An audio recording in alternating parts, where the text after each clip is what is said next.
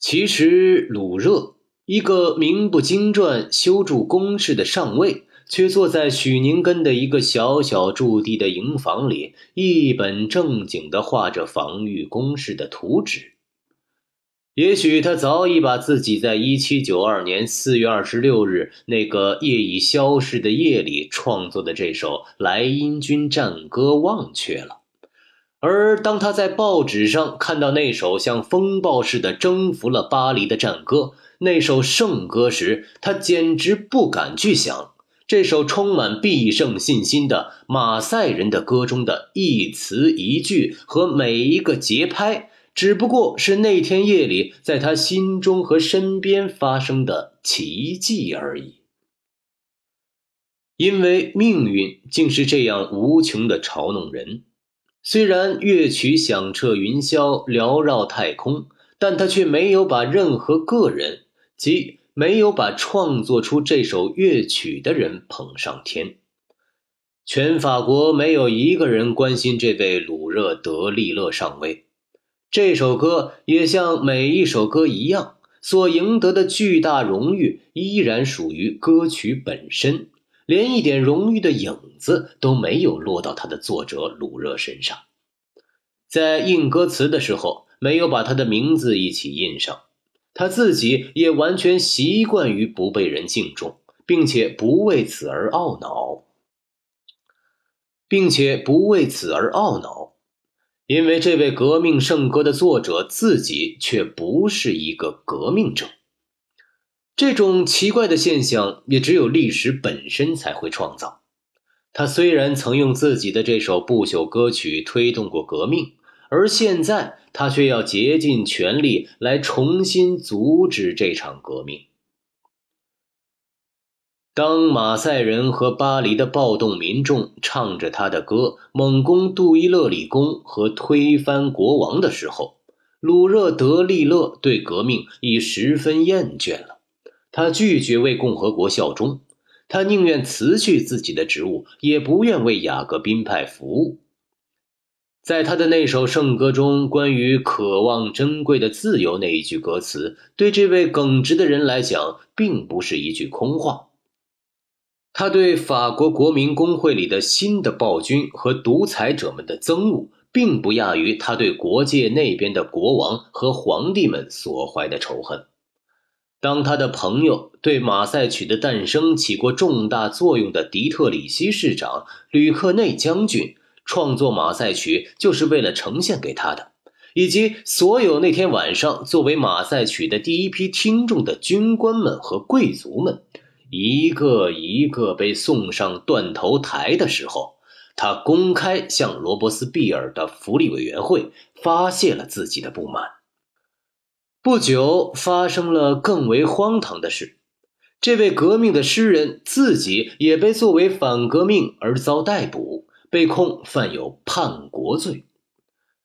只是到了热月九日，罗伯斯庇尔被推翻，监狱的大门被打开，才使法国革命免却莫大的耻辱，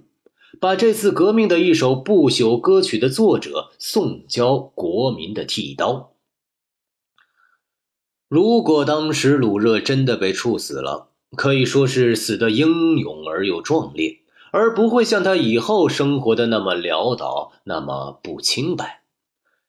因为这个不幸的鲁热，在他四十余年的生涯中，虽然度过了成千上万的日子，但是只过了一天真正具有创造性的日子。后来，他被赶出了军队。取消了他的退休金，他所写的诗歌、歌剧、歌词均未能出版和演出。这个半瓶子醋曾擅自闯进不朽者的行列，对此命运没有原谅他。这个小人物后来干过各色各样，并非总是干净的小行当，困苦的度过了自己渺小的一生。卡诺和后来的拿破仑曾出于同情想帮助他，但都没有成功。那一次偶然的机缘曾使他当了三个小时的神明和天才，然后又轻蔑地把他重新抛到微不足道的渺小地位。这是多么残酷！残酷的命运已使他的性格像中了毒似的，变得无可救药的乖戾。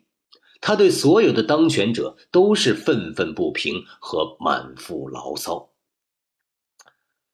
他给想帮助他的拿破仑写了一些措辞激烈而又十分无理的信，公开表示他为在全民投票时投了反对拿破仑的一票而引以自豪。他经营的生意把他卷入到一些不光彩的事件中去，甚至为了一张空头支票而不得不进入圣佩拉尔热的债务监狱。他到处不受欢迎。被债主跟踪追击，不断受到警察的侦查，最后终于匿居在省内的某个地方。他已与世隔绝，被人忘却。他在那里像从一座坟墓里窃听着自己那首不朽之歌的命运。他听说马赛曲随着战无不胜的军队进入到欧洲的所有国家。然后他又听说，拿破仑眼看自己就要当上皇帝，而事先把这首过于革命化的马赛曲从所有的节目单上取消，一直到他听说波旁王朝的后裔完全禁止了这首歌。只是过了一代人的时间以后，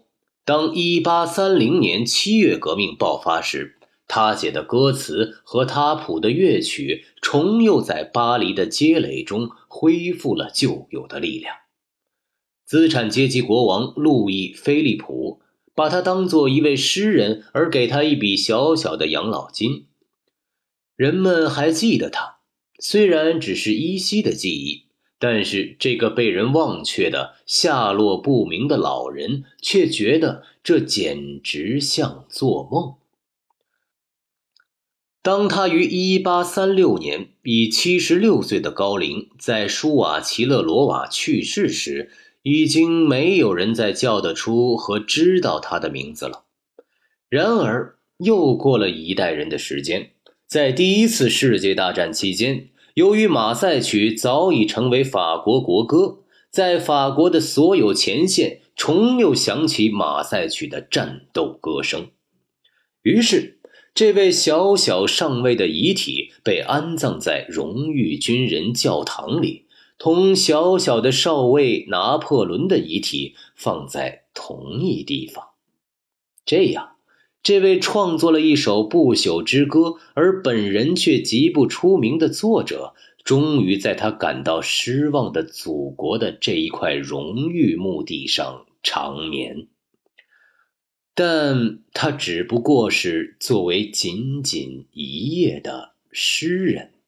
罢了。